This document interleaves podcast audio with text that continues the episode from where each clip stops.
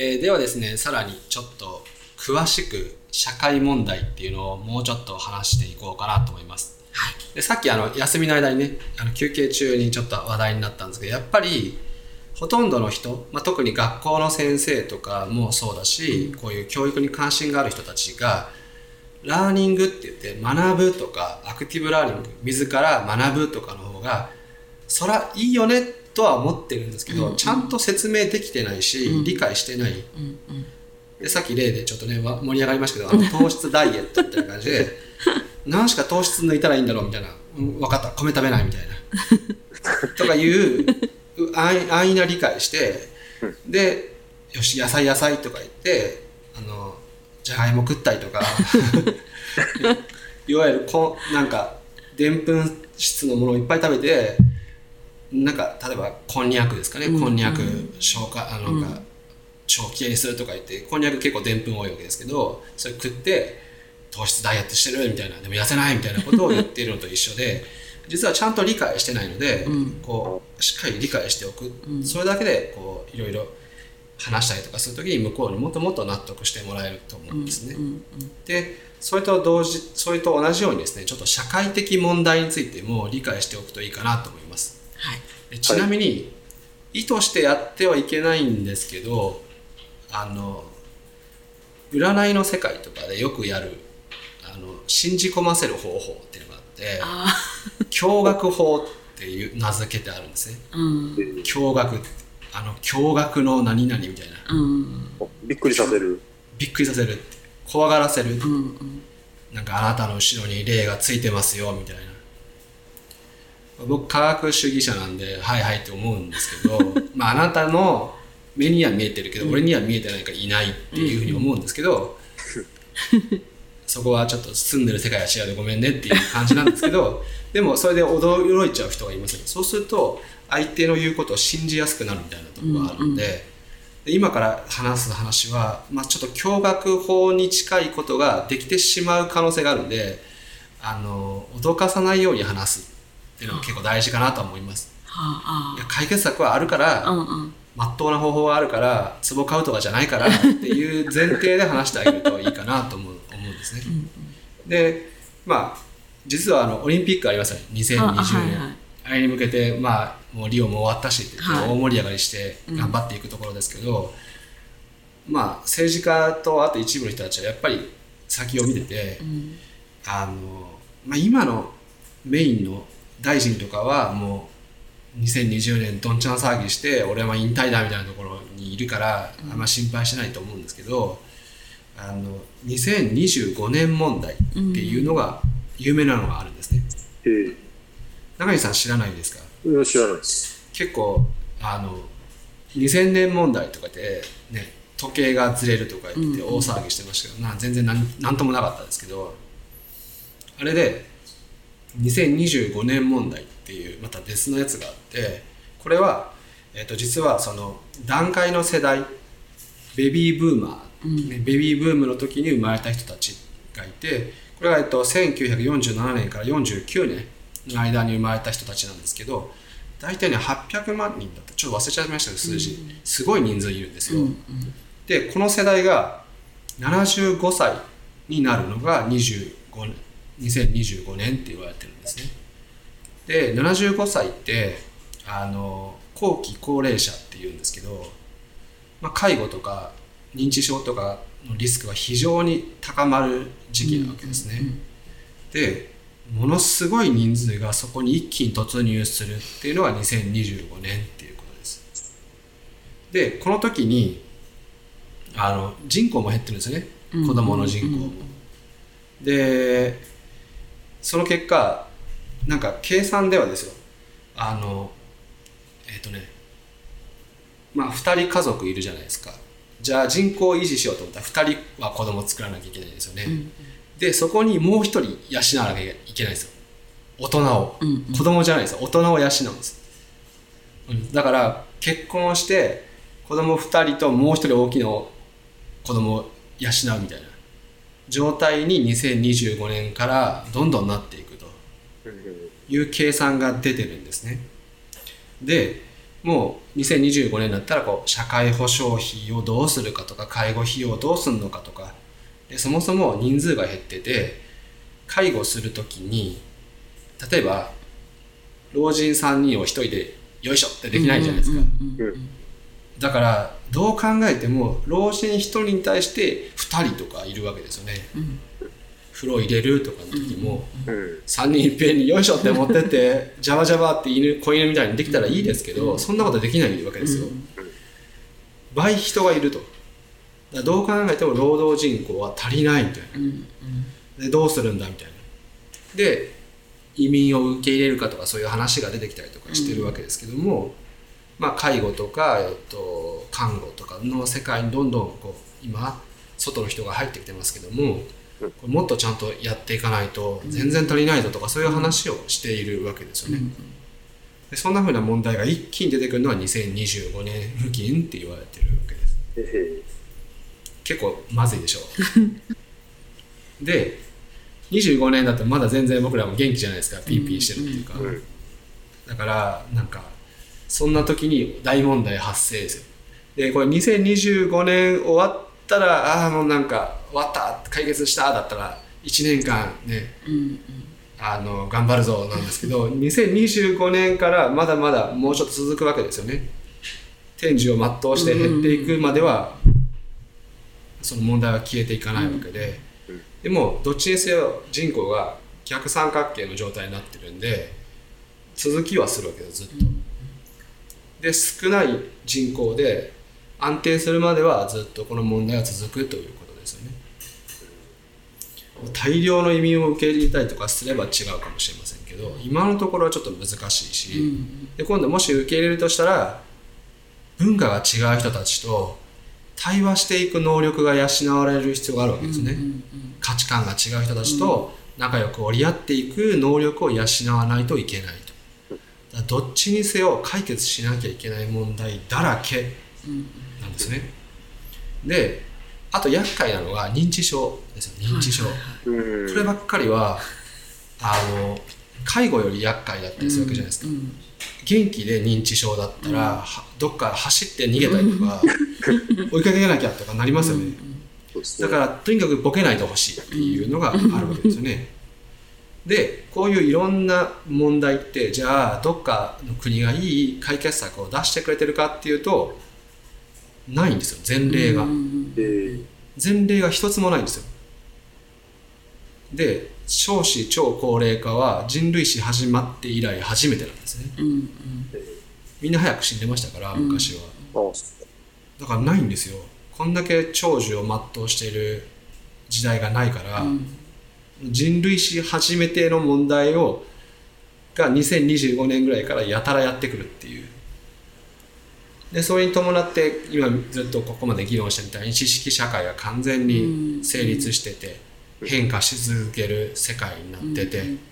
職業をどんどん変えていくが当たり前みたいな。こういう時代に今いるっていうことですよね。で僕はあの5歳の子供がいるんですけどもう彼がまあ働き出すとして、まあ、多分今の子供たちで勉強が楽しいと思った人たちは修士まで行く人が増えるかなと思ってるんですね。でもしくはもう大学なんか思んないから、もう自分で起業するぞって言って、大学中退で20歳から働くか、まあ、25歳ぐらいまで行くかみたいな。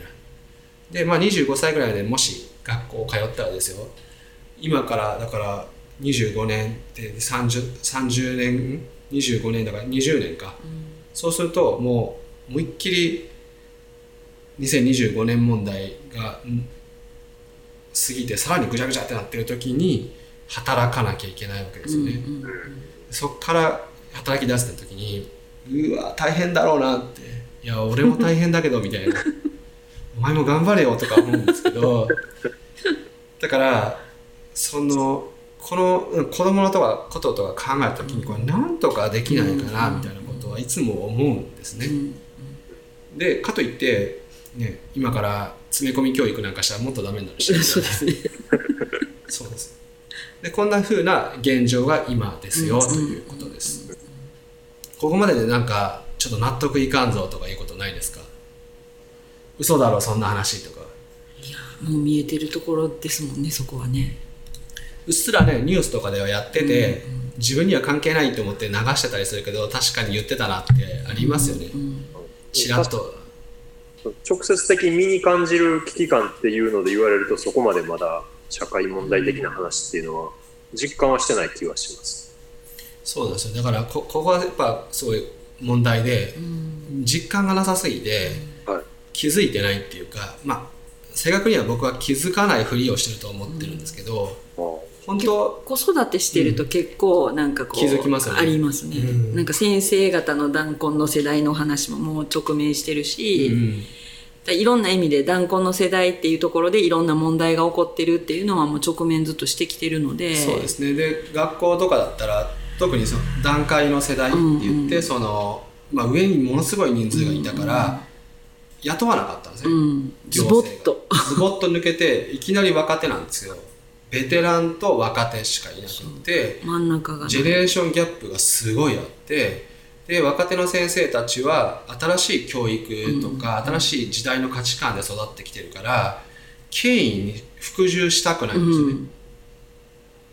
いいことだと僕は思うんですけどでも上は権威を求めると。もう断絶するんですよ。で今流動性って言って転職とかのサービスがいっぱいありますから他の会社とかに就職し直したりできるんですよね。で意外に教員って 雇ってもらいやすいんですよ他で、だからもうやめたもんこんな安い月給でこんな大変でやりがい感じたけどもうそれだったら違うところので教育の仕事したいとか言って変わるとかができちゃうわけですよね。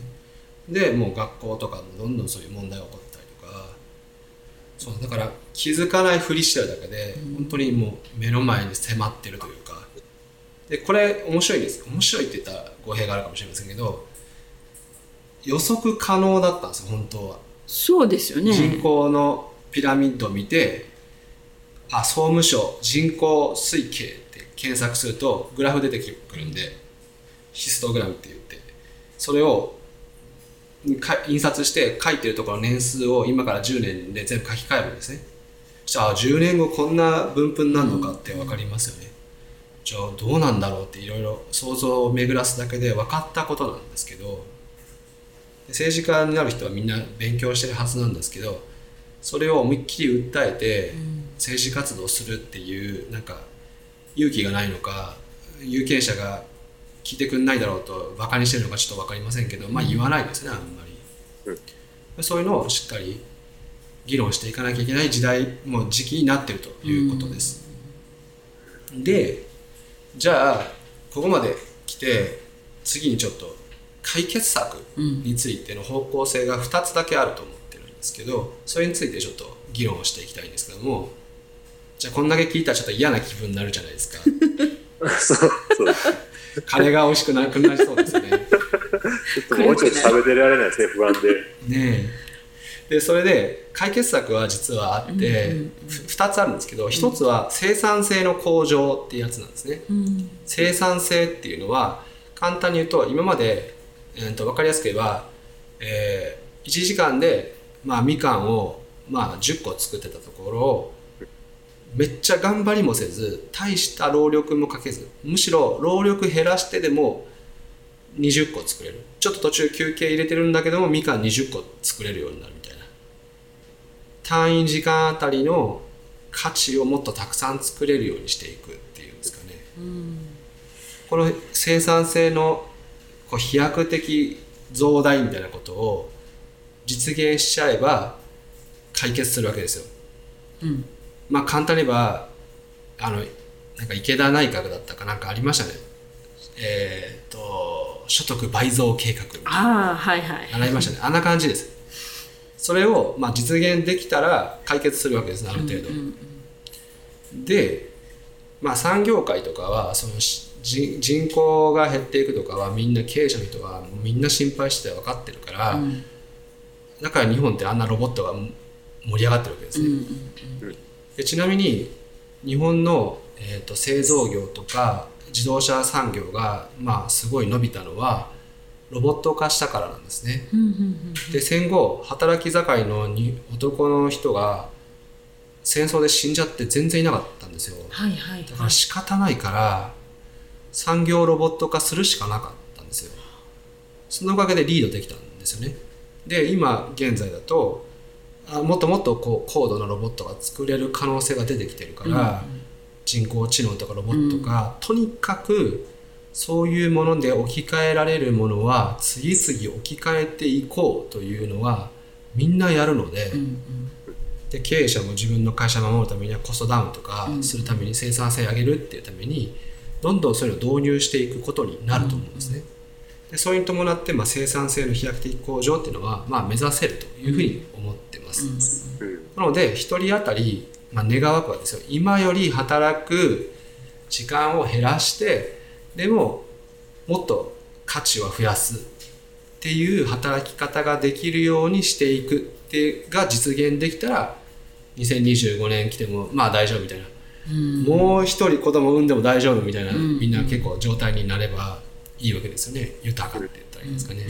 いやいくらでも無駄ありますから無駄を排除するだけでもうだいぶ違うわけですね。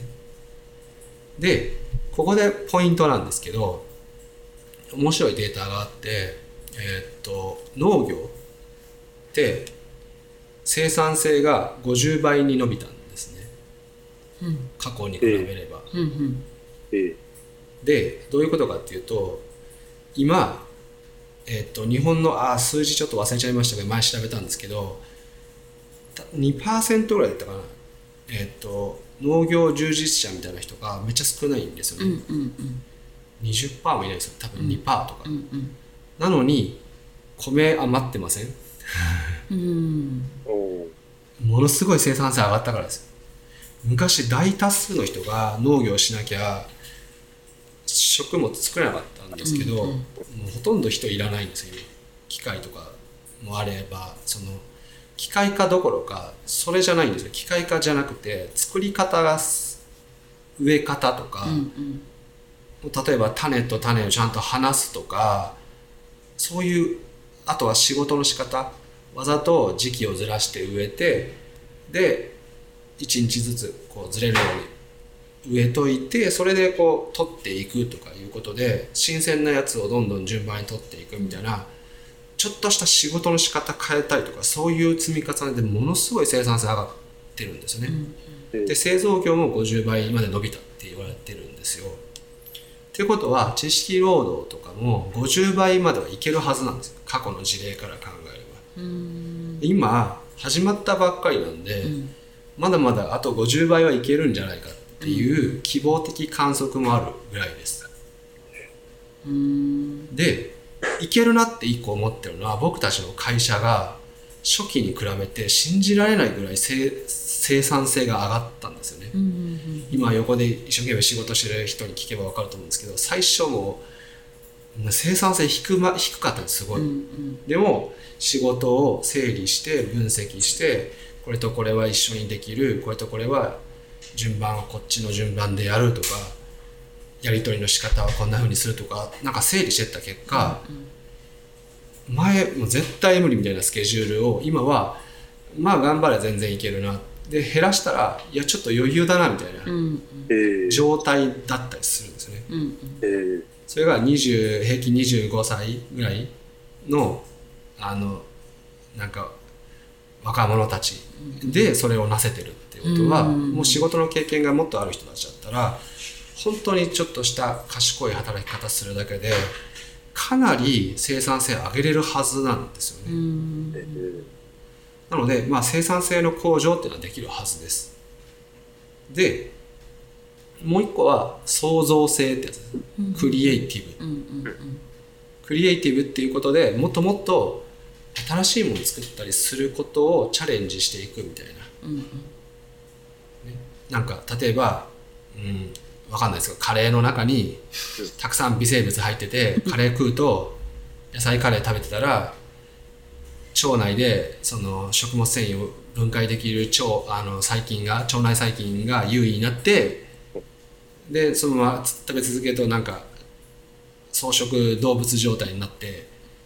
しまえるみたいなカレー作るとかね、超健康みたいな。そうそうそう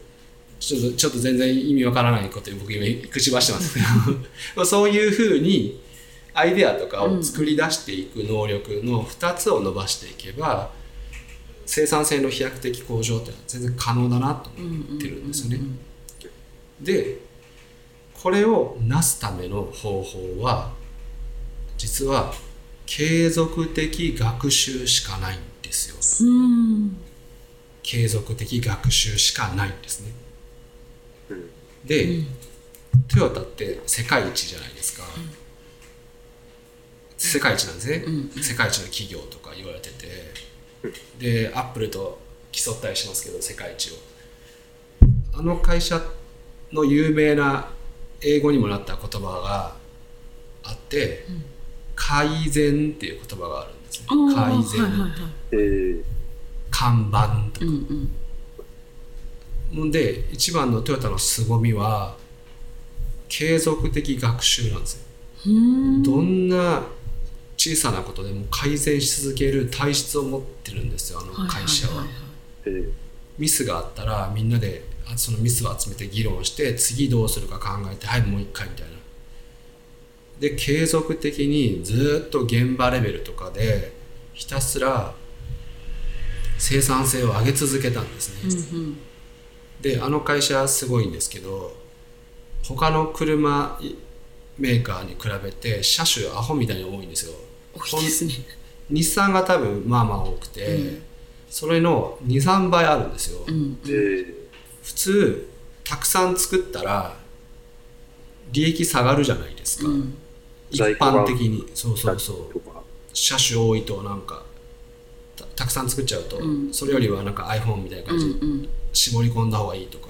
うん。でも iPhone みたいにめっちゃ絞り込んだ会社とトップ争いしてるのがものすごい多品種作る会社って面白いですよね、うんうん。えー何が違うかって言ったら生産の仕方が全然違うんですよね他の会社と、うん。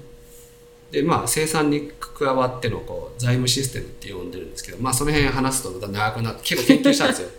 まあ平準化とかがすごい、すごいパラダイムっていうかものの見方だなとかいろいろあるんですけど、まあ、とにかくポイントはトヨタは改善っていう方法で継続的にそのずっと問題点見つけたり改善点見つけたら改善する学習するを繰り返すのは組織の当たり前にしてるっていうところがポイントなんですね。うんうん。うん。当たり前なんですよ。新入社員入ったらその文化の中で育っていくうちに当たり前ってなっちゃうんですよ。うんうん。やらないと気持ち悪いんですよ。当たり前だから。うんうん呼吸するかのように改善点探して改善案考えて試してみて振り返るってするんですよ。うん最強でしょそんな会社。うんうん。だからそういう状態要は継続学習によって生産性は向上できるってことは分かってて逆に生産性の向上は一回やったらおしまいじゃないんですよ。うんうん。一撃必殺で終わったとかないんですうん。地道な組み合わせ積み重ねでやるしかない。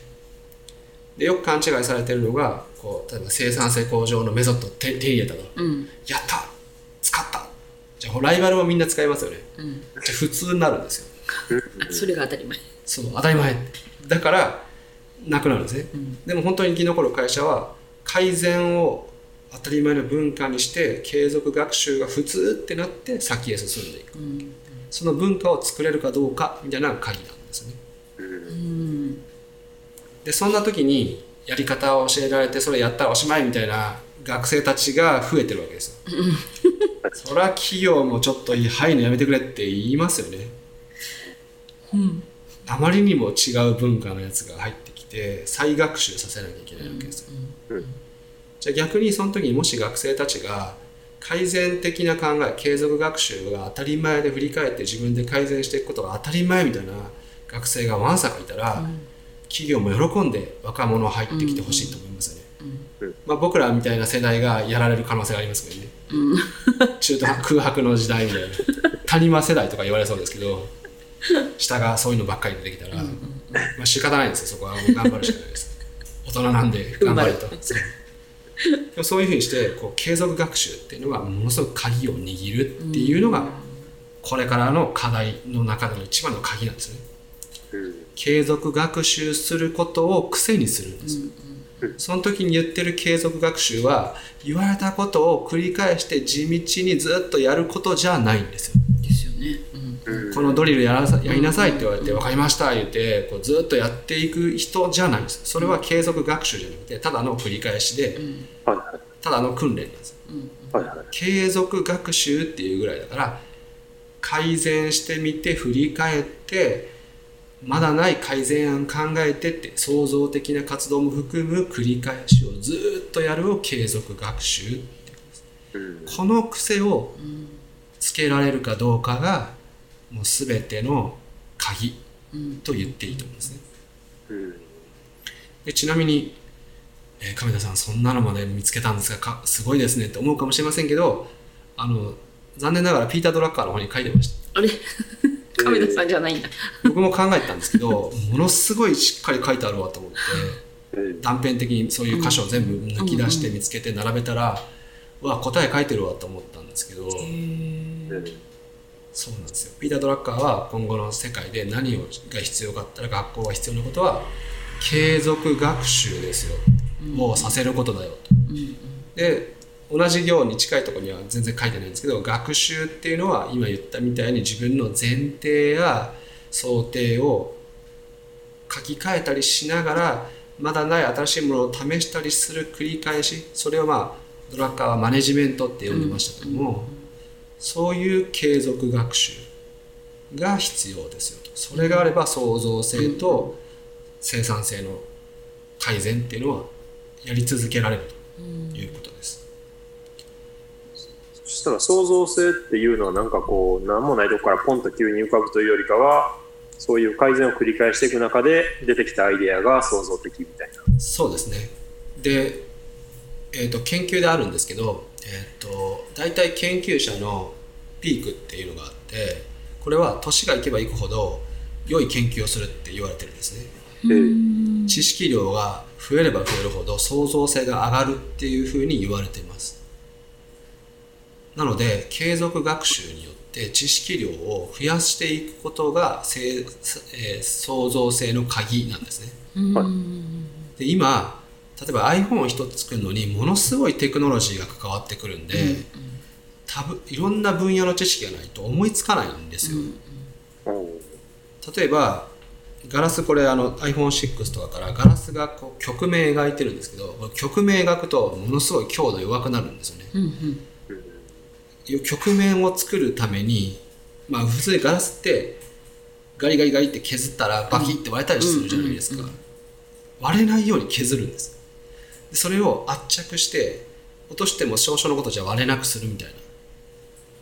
わざわざ無理難題に挑む理由はわからないとは思いますけど、これが理想のデザインだったらしいんですね、ジョナサン・ハイブって人にとっては。インフィニティプールっていうんですよ。インフィニティってのは永遠って意味ですけど、なんか、こう、海に面しているところにプール作った時に、プール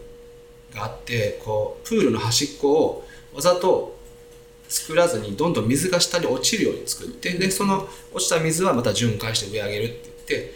そのプールのへりがないように海側を作って海にそのプール続いてるように見せるみたいなリゾートとかでよく作るそういうプールがあるんですけど、うんあのデザインを実現したかったらしいんですね。でやっとできたみたいな。何年か越しにみたいな。へえみたいな。どっちでもいいやみたいな僕その話聞いたからあーなるほどすげえデザインだと思って喜んでますけどで知らなかったら何とも思わないんですけどでもでもこれを実現するためにものすごいいろんな知識がいるわけですよ。レーザー加工とか、うんでこれを安価に実実現するには物流とかのいろんなこともいるしとか言って、そのいろんな知識がないと創造性が埋めないんですよね。でもう一個じゃあ面白い例があるんですけどイノベーションの中でのそういう事例でよく出てくるんですけど、えーっとインドのその過疎地っていうかもう遠くの方遠隔地で町から離れたところで、まあ、子供がすごい赤ちゃんがすぐ死んじゃうと死亡率が高いと。で何とかして解決できないかっていう時にまあそのデデザインまあスタンフォードのデザインスクールの人たちって言ってもみんな社会人なんですけどでいろんな違う専門分野の人たちでチーム作ってその課題に取り組んだ時に、みんな違うスペシャリストだからいろんな知識を持ってて現地に行って見た時にエンまあ、要は機械のエンジニアもいればそういうメディカル系の人もいればで、いろいろ考えてそういう知識全部集めてすごい簡単な回路、うん。充電電池で動く子供をぐるって生まれた子供をすぐこう包む布みたいなやつ開発して、それで充電電池でスイッチ入れたら温めれるみたいな。それでものすごいこう死亡率下げれるっていうのを作り出してしかもその時にそういう製造のスペシャリストみたいな人がいて、いかにそれを安く現地で調達されるできるもので作れるかみたいなまで考え出したから成功したわけですけど、そういう知識複数の知識があって初めて創造性ができる、じゃあそれはいつ手に入れるの？って言ったら継続的学習の時にしか手に入らないわけです。うん。だから継続学習っていうのは創造性の鍵でもあるということですね、あと普段から創造的なことへチャレンジしてなかったある日突然ね3年寝太郎じゃあるまいしっていう話ですよね。3年寝太郎って知ってます？はい。あのもしかしたら絵本知らない人がいるいるかもしれないんであの、ね、ずっと寝てていざという時にむくって起きて船なんか引っ張ったみたいな話、ね、ああいうことはないわけですよ トレーニングしておかないと。どう考えても3年寝たら寝たっきりですよね。なのでそういうことがいる。もう普段から継続学習の中で創造的なことを繰り返すから何か大きなものをやることができるということですね。であとじゃあ継続学習がこれからすごい大事になる一つの理由として僕たちが使っている道具そのものがうん。僕たちのがいくら泣き叫んでも変わるんですよね。うんうん例えばもうずっと、まあ、Windows XP 使いたい。でもマイクロソフトサポートをやめるしいろんなアプリはもう動かなくなるしウイルスのセキュリホールが、ね、すごい見つかっても誰も何ともしてくれないしみたいな。だから使っている道具がアップデートされていくんですよどんどん、だからもう勉強しなきゃしょうがないです、逃げられないんですよ。どう頑張っても、なのでこう継続学習はもうとにかくいる。もう諦めてくれと。いうことですよね。受け入れるしかない受け入れるしかない。んですね完全に。で同じ理由でその IT の世界だったら分かりやすいんで出しますけど、中学校とかで習うじゃないですか、でも大学入るまでに6年ありますよね。うん。6年あったら iPhone6 回入れ替わるし OS も23回入れ替わりますよね、ならやり方だけ覚えてて、記憶しててももう使えないんですよね、そんなもんなんですよ。それが現代。だからもう道具は変わるし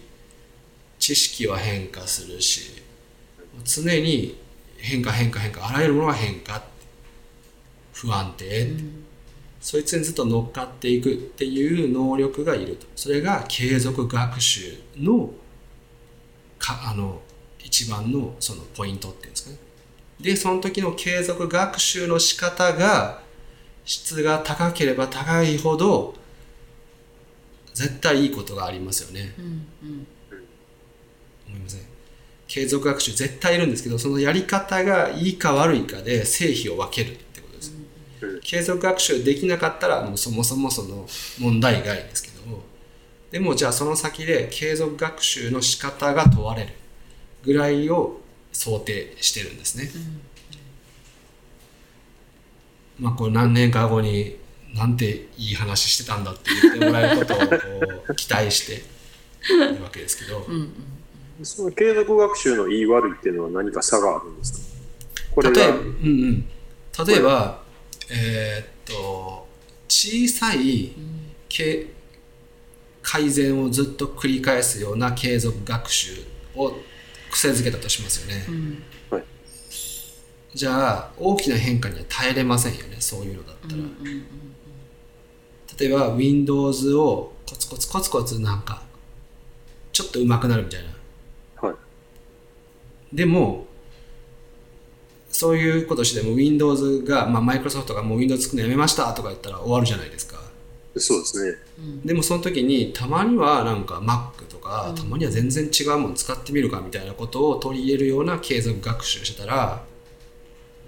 あのなくなりますってああ大丈夫ってなりますよね。うん。とか例えばうーんとまあウェブデザイナーだとしたらウェブデザイナーの周辺は一生懸命継続学習してると。でもウェブデザイナーの仕事そのものがなくなり始めたら対応できませんよね。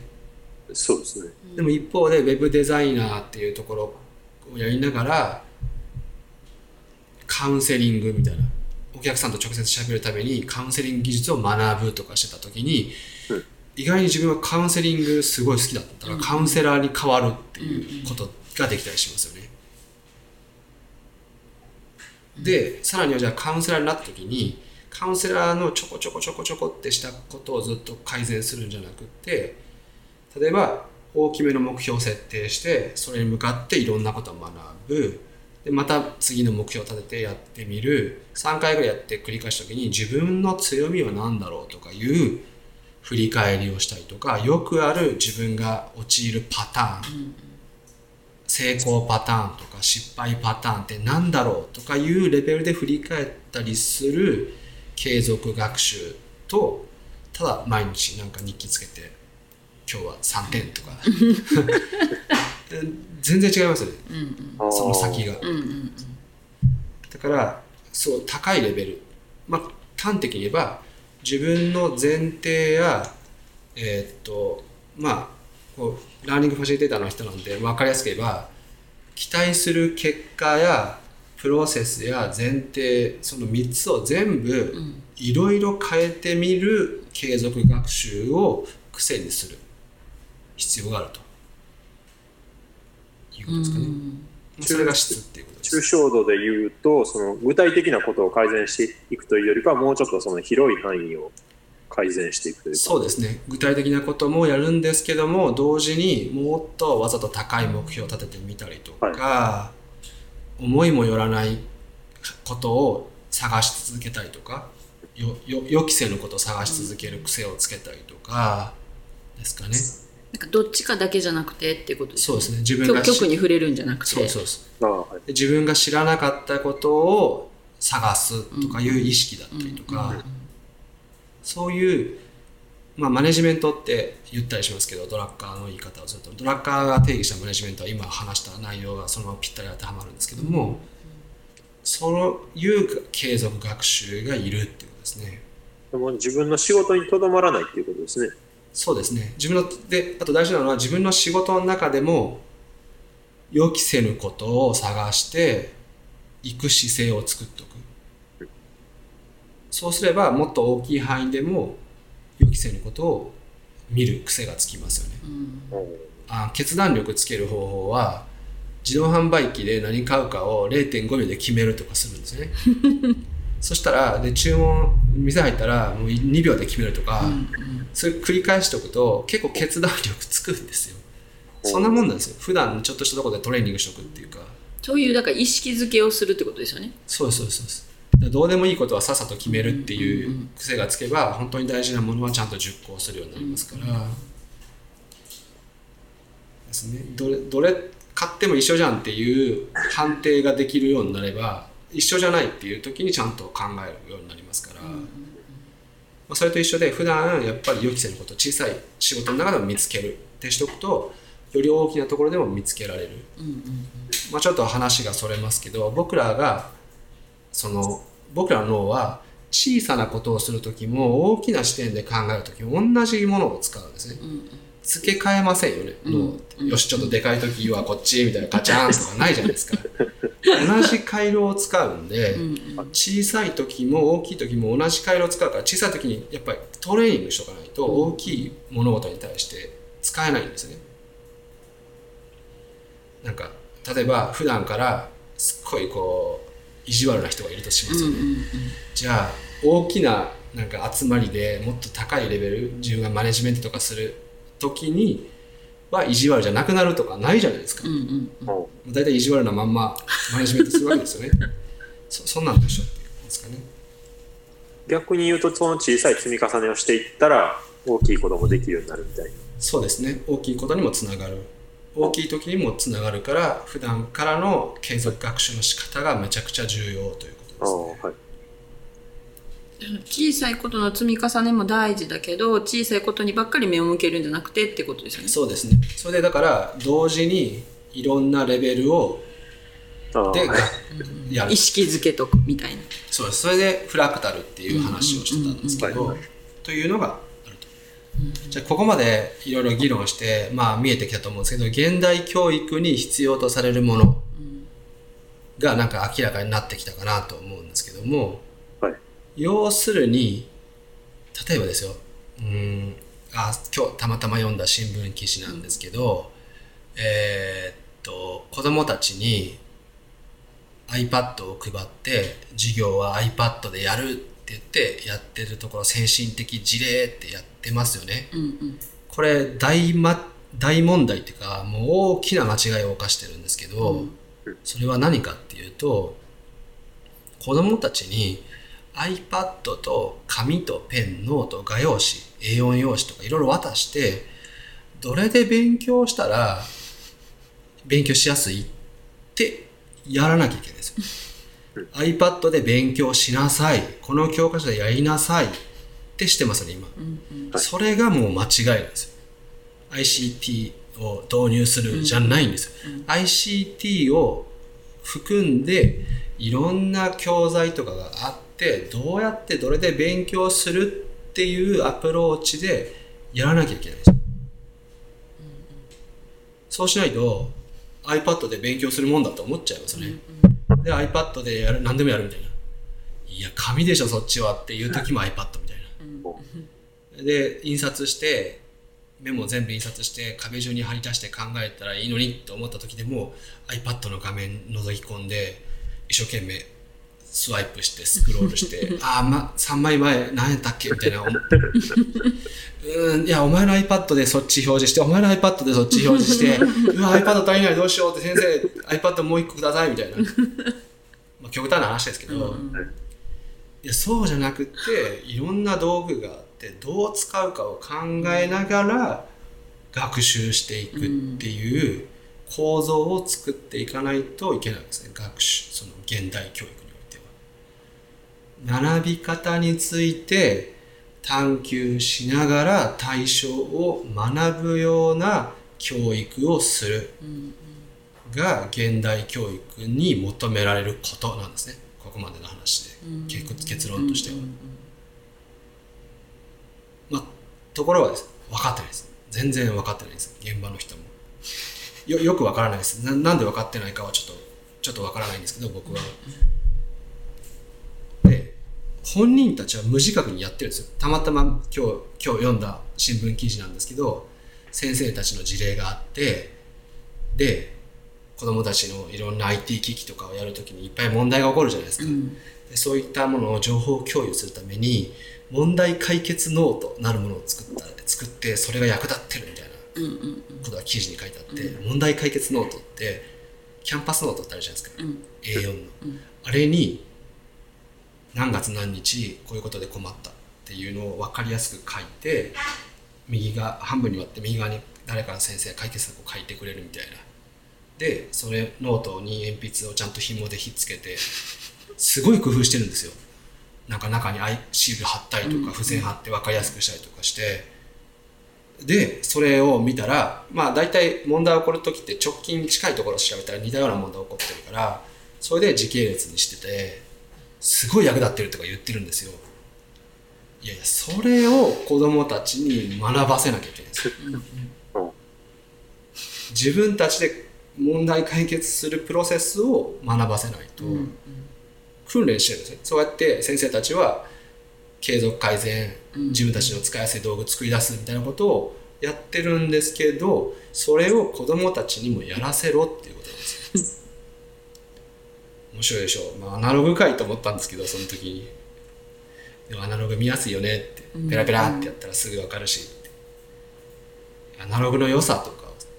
実感したりとか比較検討するっていうことをもうちょっとやらせたらいいと思うんですよ、子供たちに。参考書を選ぶのも本人にやらせればいいと思うんですけど、そういうことをしていくのがこれから必要になるという。さあじゃあちょっと休憩を入れたいんですけどその前になんかここまでの話でなんかえーっといろいろ知りたいこととかなんか質問とかあれば教えてほしいんですけども。えっと、腑に落ちきってないのが、あの、学び方を探求しながら、ん？学ぶ？対象を学ぶ。対象を学ぶ。のところが、ちょっとこう、ほやほやっとしてるんですけど、なんでだろう？じゃあもう一回ちょっと同じ例で説明してみますね。はい。えー、と例えばえーっとそうだな歴史を学んでるとしますよね歴史。でえーっと戦戦国時代から江戸末期までをまあ勉強しようとしてるとします。でこの時になんかいろんなことがいろんな地域で同時に起こってるじゃないですかはい。戦国時代って。はい順番に九州で戦があってそれから大阪でとかじゃなくてあっちでやりこっちでやり、その情報が伝わってきてよし今チャンスだからあっちから攻めるぞとかやってて、すごいこう知略を巡らしてるわけじゃないですか、うんそういう様子をその全然理解しないじゃないですか学校の授業では。そうですね。時系列全然分かんなくなって僕はあの社会の授業を受けた時に時系列が全然捉えられなくなって世界史で世界でこう起こってる時に日本何してんだろうとかが 全く分からなくって全体像が見えなさすぎて嫌になったんです社会嫌いだったんですけど、はい。でもしょうがないから自分で勝手に年表を作ろうとか思って、でこの時これでって言ってうわ日本遅れてんなとか 驚いたりとかしてたんですけど、マジかこう槍とかなんか刀とか言ってる時にこっち産業革命してんぞとか、うわ海隔てたらこんだけ情報伝わらないんだとかいうのをなんか見つけておおとか言ったんですけど全くね学校の点数には役には立ちませんでしたけど、まあおかげであの社会20点とか取ったんでまあいいやって思ってましたけどでもそういうのが社会ですよね。だ勉強するときにいろんなアプローチがあり得るわけじゃないですか。全体像とか関係を知りたい子供がいると。したらどうやったらそれを理解できるかっていう勉強の仕方を考えなきゃいけないと。例えば年表書いてみるかみたいな。年表もどう書くかによって違うじゃないですか。でそこでとりあえず適当に紙に書き出したらうわぐしゃってなった。どうしよう。A41 枚に1国ずつ書くかとか考えて1国ずつ書いてみたりとかそうすると地図わかんないなとかどうしようとか。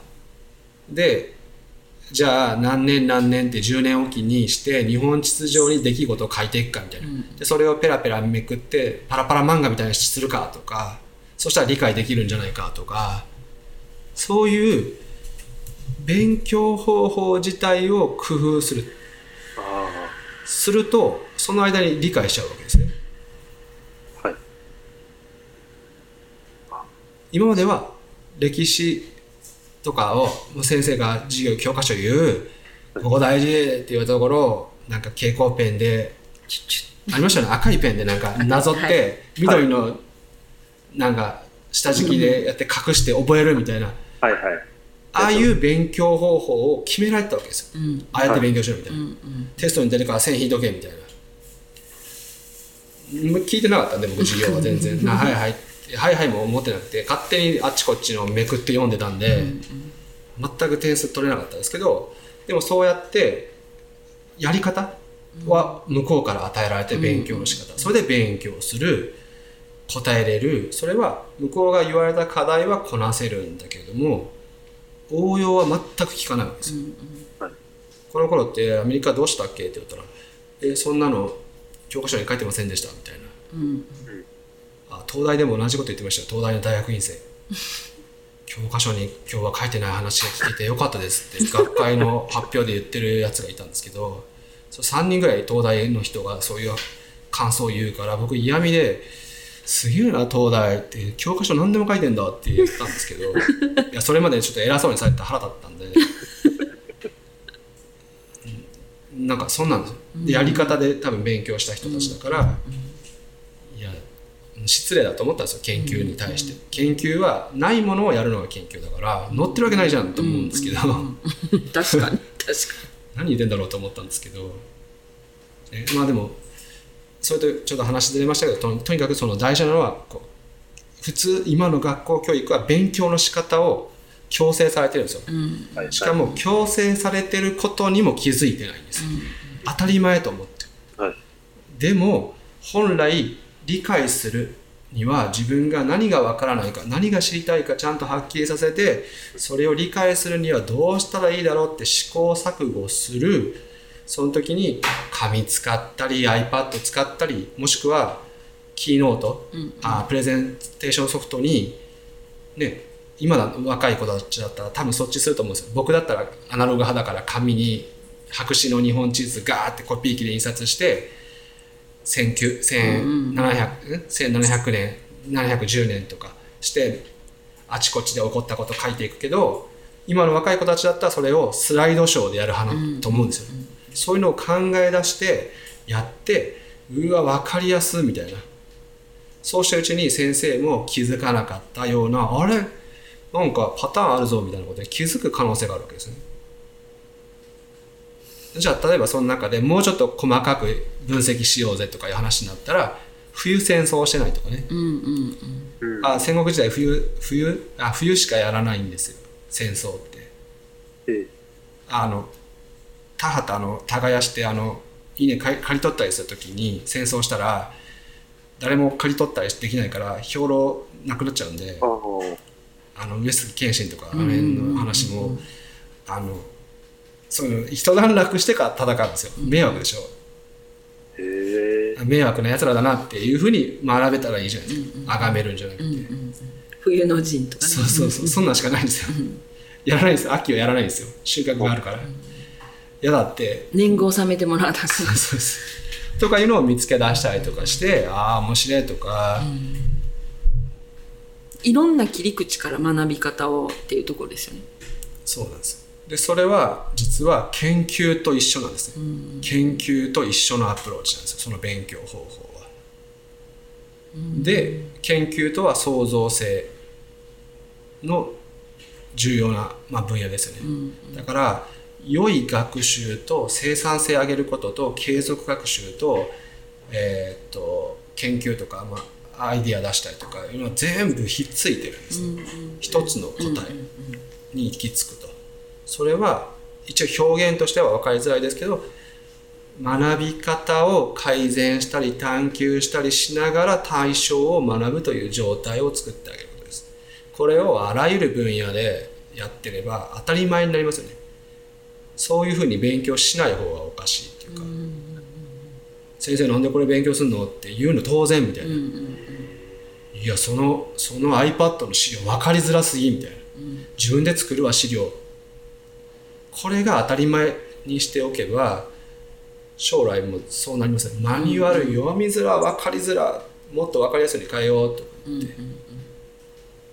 やりますよ勝手に言ったら「あどうぞ」みたいな。ねあのうちも勝手にみんな変えますから僕が作ったいろんなやつとか。分かりづらいとか。ダサいとか。小声で言ってます聞こえてるぞとか思うんですけど。いい感じになりますねおかげで,、でそういうふうにしていくということです。それで言うと自分でやり方を考えるっていうよりかはすでにあるやり方の何かを選ぶような感じのやり方勉強の仕方してましああえっと中西さん自体た、がは受験ノウハウのいくつかから選ぶ。い、とかそんな感じのやり方してましでも最初はそれでいいと思うんですねスタートは。た、はい人のを真似したりしながら。でもそこから工夫すればいいだけのことで。で何でも組み合わせですから、そういういろんなやり方から選んでいいぞっていうとこからスタートしないと。うん。うん、いきなり独自のって言っても。そうですね。で独自は究極的にはないですから。うん。僕のそのアニメーションのやつアニメーションのアイデアから取っただけでうんうん。10, 10年ずつにこうスライドやって、わか発見するとかはなんかこう手塚治虫の漫画でアニメーションの話があってああそれだと分かりやすいみたいな。変化が見えるぜっていうアイデアだからどっかからパクってくるわけですよね。なので完全独自である必要は全くないしあそうか。変えていいってことですね。自分で勉強の仕方変えていいっていうのが当たり前で変えては振り返ってうわこの勉強方法はあんまりやったなとか次こうしてみようみたいな。勉強方法自体を改善していく振り返り。のループを回していく。はい。でこれ今頭で理解しようとしたら難しいんですけど、やる側は簡単なんですよ。うん。講座受けてて思いません？なんかそういう状態にされてるわけですけど自動的に。でも別に今音声で聞いてるような難しさは感じないじゃないですか。うんだから設計とかする側はまあ死ぬほどしんどい。側面はありますけどやや学習者はすっごい楽だし楽しいし当たり前みたいな。ですごく爽やかに頭使えるみたいな。難しかったけど楽しかったみたいな。これが鍵だと思うんですね。で老人問題もこれで解決すると思ってるんですね。うん。だって頭フル回転ですよ。うん。楽しいしドーパミン出まくるし。そうか認知になってる場合じゃないんや。認知にならないんですよ。ストレスストレス解消？学習がストレス解消。そういうレベルに持っていけると思うんですけどまあなので、まあ、非常にこう今やっていることの可能性っていうのはすごいあるんじゃないかなというふうに思ってるわけです。でただ課題はですよ。流通です。流通。うんこういうやり方が広げられないわけですよなかなか。でいろいろ僕もアプローチして話聞いたりとかしましたけど学校に入れるのは相当難題だらけです。うん。何年もかかる可能性があります、無理ですね。まあ基本的に諦めました。う んいややりたいっていう先生たちが勝手にやると思うんで、で昔の事例を習えば公教育がダメだったわけですね江戸時代。うん。だから